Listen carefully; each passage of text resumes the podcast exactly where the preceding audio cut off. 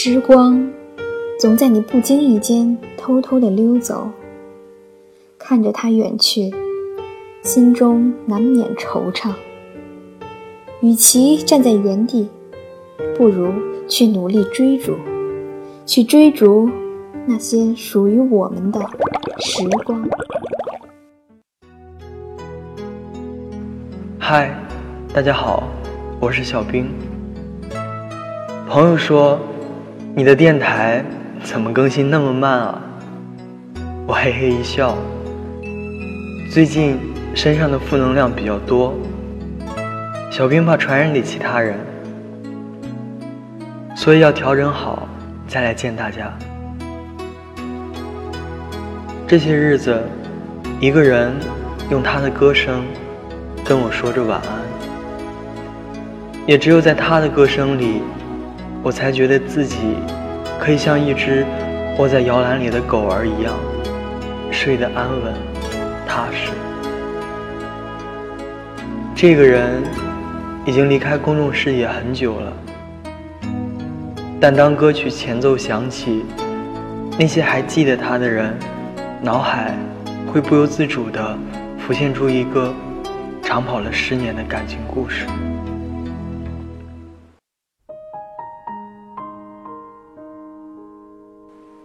这个人叫欣欣，与孙楠相恋了十年。他在一次访问中，曾谈起与孙楠十年的感情。与孙楠的相识是一件很偶然的事儿。一九八八年大连歌手比赛中，孙楠出色的演唱让欣欣记住了这个名字。师范毕业之后。欣欣去了歌厅，做了歌手。当时，孙楠也在同一个歌厅表演。相处的日子长了，慢慢的，他们有了感情。一九九二年的初春，欣欣去了日本，孙楠去了北京。那些日子里，他们几乎每天一个电话。当时孙楠的平均收入每月一千块左右，但每次与欣欣通话都要花上近一千元。尽管在日本的一切都十分顺利，但彼此间的牵挂和思念让他觉得应该回到孙楠的身边。于是，一九九二年五月，他没有通知任何人，包括孙楠。从日本回到了天津塘沽。由于急着想见到孙楠，想给他一个惊喜，欣欣从天津直接打的到了孙楠当时的住处——鼓楼大街大石桥胡同。当时孙楠没在宿舍，事后孙楠跟他说，那天他有预感，就觉得他会从日本回来。临出门的时候，嘱咐朋友说：“要是有人来找我，让他去白石桥饭店，我在那儿呢。”他赶到饭店时，孙楠正和几个朋友在吃饭。他站在孙楠的身后，饭桌旁的所有朋友都愣住了。孙楠回过头来看了他一眼，把头转了回去。隔了几秒后，猛地把头回了过来。看清楚之后，才意识到，眼前站着的正是他日思夜想、盼星星、盼月亮、等着回来的那个人。当时那一幕，他永远也忘不了。孙楠顾不上吃饭，扔下筷子，站起来，毫无顾忌的连搂带扛把他一路抱回了家。那一刻。他真的觉得，无论放弃什么，都值得。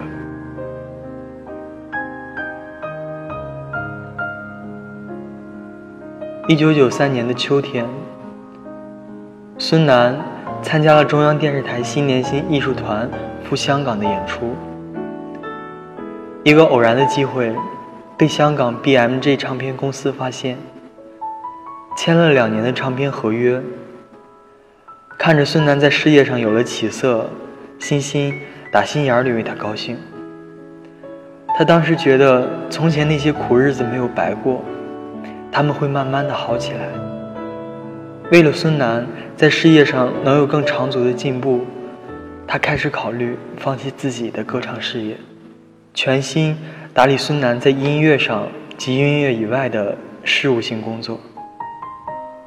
那时，孙楠也不愿欣欣再去唱歌。他常对他说：“咱俩是一家人，有我的就肯定有你的，别去唱了。”就这样，生活上，欣欣是孙楠贴心的爱人；事业上，变成了他的全职助手。一九九七年，孙楠因肝炎住进了医院。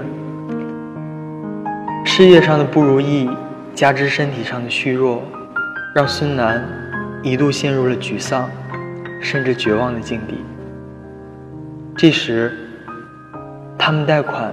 在昌平买了一套房子，欣欣一边照顾孙楠，一边去购买材料来装修房子。看着孙楠情绪低落的样子，他常劝他说：“一切会有好转的，没有人永远走背运。况且你在音乐上有那么好的条件，会好的。”一九九八年。冯小刚的贺岁片《不见不散》的同名主题歌找到了孙楠来演唱。当时拿到这首歌的时候，他和孙楠都觉得是一个特别的机会。电影的配唱工作完成后，欣欣决定他们自己出钱为这首歌拍音乐录像带。当时因为手头紧，拿不出那么多钱，就跟朋友借了一万元。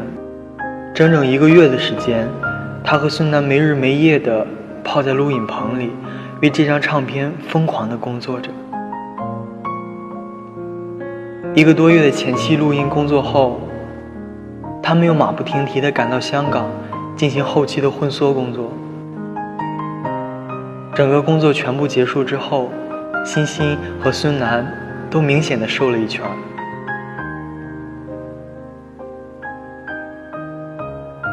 新专辑首发会上，孙楠和同公司的几位同期发片歌手分别演唱了新歌。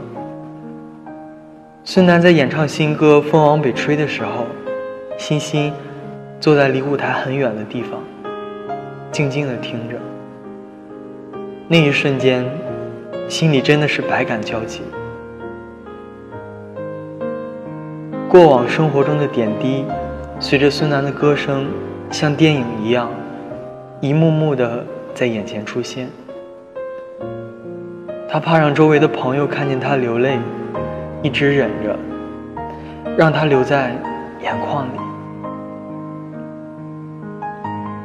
直到有一天，他和孙楠之间突然出现了第三个人，他意识到，他们之间的感情慢慢的发生了变化。对于这突如其来的变化，他们都失去了面对这件事的勇气。一九九九年十一月，他们分手了。最初，欣欣也有过对孙楠的责怪，对爱情的失望，以及对未来生活的恐惧。一九九九年十一月底，孙楠离开了家，走的时候，欣欣。把为他收拾好的随身衣物放到他面前。此时，孙楠的眼泪止不住的大颗大颗的往下掉。他心里的滋味真的很难说清。之后，欣欣在三里屯男孩女孩酒吧重新开始了歌手的生活。他知道，他又回到了生活的起点。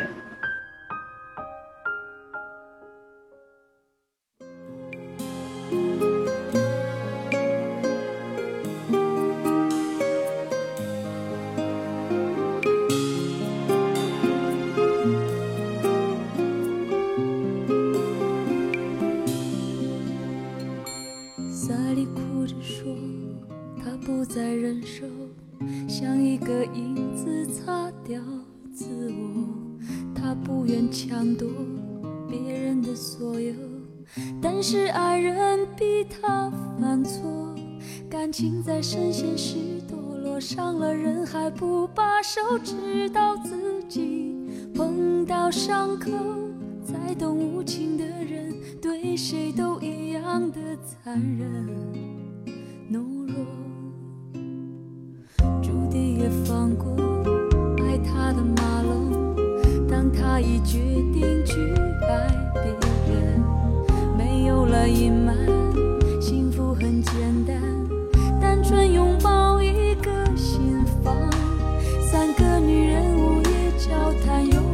人挥剑将情断，有人停止伤害对方。悲惨故事太平常，只是有人心龙目盲，不愿意收场。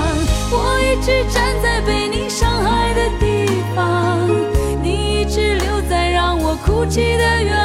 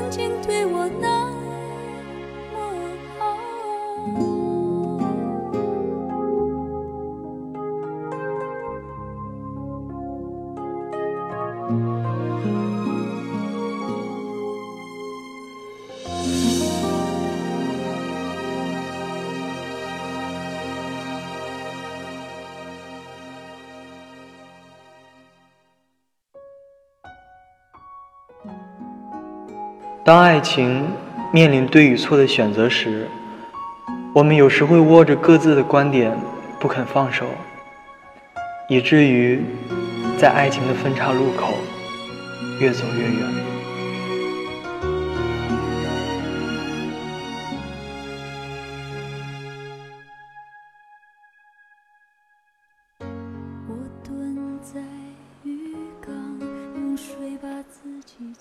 对于这段感情，孙楠曾回忆说：“十年的感情没有了，离开欣欣的时候，他什么也没带走。他们两人筹钱买的八十万元的房子，还有所有存款、车子，通通留给了欣欣。当时口袋里只剩下三百块钱和一些衣服。他们在一起的日子里，他爱欣欣很多，但欣欣爱他是很少的。虽然没有结婚，但他为欣欣做的要比结了婚的多很多。在最后的两年时间里，孙楠一直在问欣欣：“你到底爱不爱我？”他的回答一直很模糊。这些让孙楠觉得自己付出的爱是没有得到相应的回报的，是不值得的。但是有了满红妹后，一切都不一样了。她的出现让孙楠觉得自己的爱是值得的。他认为孙楠做的一切都是有道理的，但是在欣欣眼里，他做的一切都是没有道理的。这真的是两种生活，很难说谁对谁错。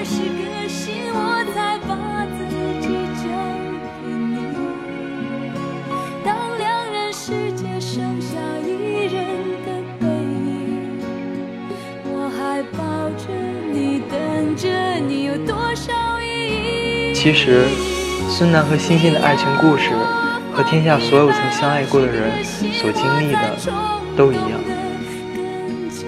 只不过他们的故事大幕拉开在纷繁的娱乐圈，尤其是当两人所谓的地位有所差距时，普普通通的故事便变得不寻常。我们在爱情里说的对与错。